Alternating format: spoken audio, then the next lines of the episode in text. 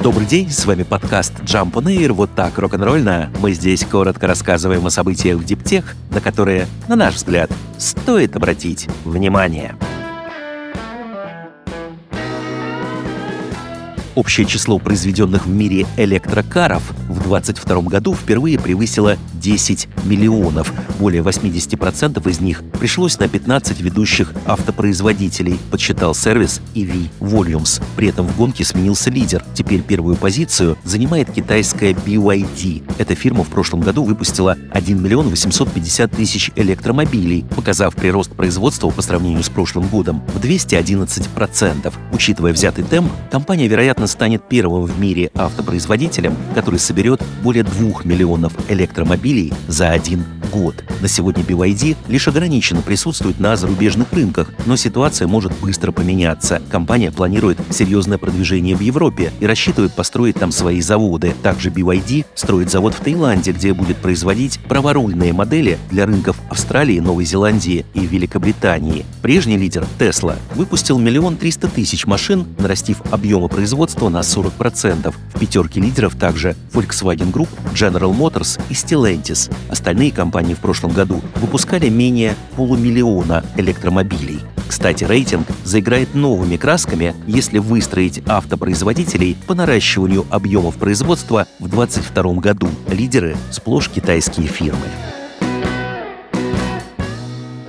Борьба за цепочку поставок все острее. General Motors пытается приобрести долю подразделений цветных металлов бразильского горнодобывающего гиганта Whale. Это один из крупнейших игроков в сфере добычи меди и никеля, который поставляет материалы для аккумуляторов нескольким производителям электромобилей, в том числе Tesla. Переговоры о покупке идут не публично. Источники Bloomberg в феврале утверждали, что Whale может получить от сделки более 2 миллиардов долларов. Если сделка состоится, неизбежно встанет вопрос, сохранятся ли в будущем будущем цепочки поставок для всех автопроизводителей, или же General Motors будет использовать ресурсы прежде всего в собственных интересах.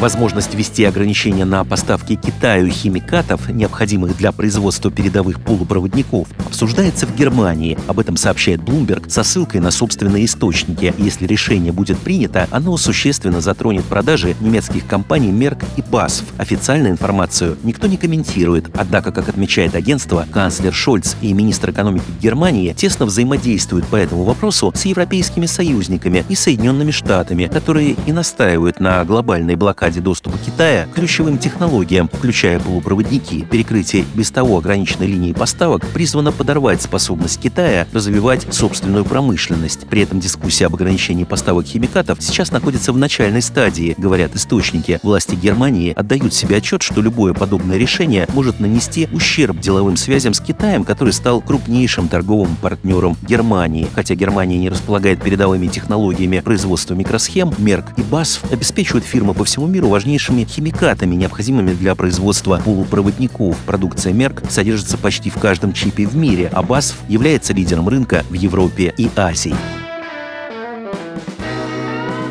Собственный автономный луноход разрабатывает Hyundai Motor Group. Испытания на поверхности, имитирующие лунную, должны начаться уже во второй половине будущего года. Компания поделилась некоторыми подробностями проекта. Общий вес ровера составит 70 килограммов. В машине будут использоваться технологии как от Hyundai, так и от дочерней компании Kia. Речь о камерах, лидарах, солнечных панелях и батареях, а также о тяговых электродвигателях. Также машину оснастят функциями терморегулирования и радиационной защитой, чтобы противостоять экстремальным условиям лунной поверхности. Партнерами Hyundai Motor выступают сразу шесть корейских научно-исследовательских учреждений в области аэронавтики. Согласно текущему графику, луноход от Hyundai будет отправлен на южный полюс Луны в 2027 году.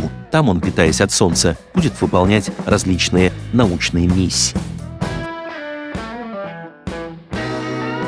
Производитель сельскохозяйственной техники John Deere приобрел нью-йоркский стартап Spark AI, который развивает технологию человеческой помощи роботам. Финансовые условия сделки не раскрываются. John Deere, разработавший автономные тракторы, сам последние несколько лет был клиентом Spark AI и активно использовал ее технологию. Разработка находит свое применение в сложных для искусственного интеллекта ситуациях. Например, когда принять правильное и безопасное решение машине могут помешать плохие погодные условия с дождем снегом или пылью. В такие моменты низкой уверенности робот автоматически вызывает службу поддержки, передавая изображения и другие метаданные. Система возвращает роботу рекомендацию по дальнейшим действиям, опираясь на когнитивный опыт живых людей, а также на результаты собственных цифровых систем принятия решений. Сервис работает круглые сутки. Сельским хозяйством применение технологий Spark AI не ограничивается. Сама компания в качестве типичных ситуаций указывает также работу на складах, регистрацию страховых случаев, например, при ДТП, и доставку при помощи дронов.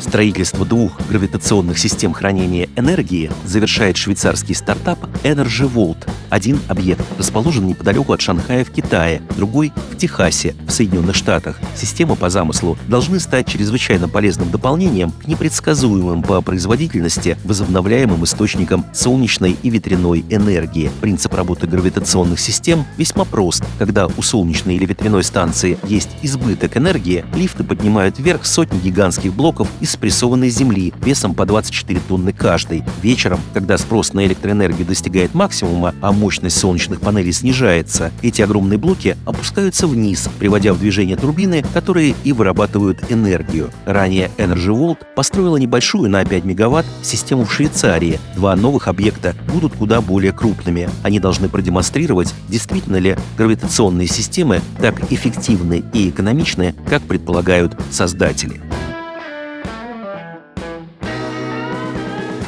Полностью съедобную перезаряжаемую батарею создали в Итальянском технологическом институте в Генуе. Разработка очень пригодится в зародившейся недавно отрасли съедобной электроники, которая должна использоваться для наблюдения за здоровьем кишечника и других внутренних органов человека. В качестве анода в съедобном элементе питания используется рибофлавин, витамин В2, содержащийся, например, в миндале, йогурте и яйцах, а в качестве катода – кверцетин, пищевая добавка и ингредиент, который можно найти в каперсах цитрусах, яблоках и красном вине. Для увеличения электропроводности в батарее используется активированный уголь. Электролит сделан на водной основе, а сепаратор изготовили из морских водорослей. Электроды заключены в пчелиный воск, из которого выступают два контакта из кондитерского пищевого золота. И все это на подложке из целлюлозы. Батарея работает при напряжении 65 сотых вольта, достаточно низком, чтобы не навредить здоровью. Она может обеспечивать ток 48 микроампер в течение 12 минут. Этого вполне достаточно для питания в течение ограниченного времени небольших электронных устройств, таких как маломощные светодиоды.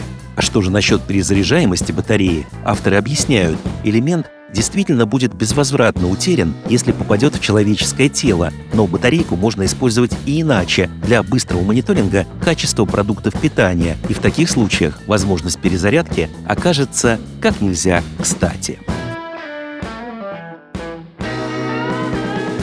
С вами был подкаст Jump on Air. Коротко и рок-н-ролльно о событиях в Диптех, на которые, на наш взгляд, стоит обратить внимание. Подробнее эти и другие новости Диптех читайте ежедневно в нашем телеграм-канале Jump Daily. До встречи!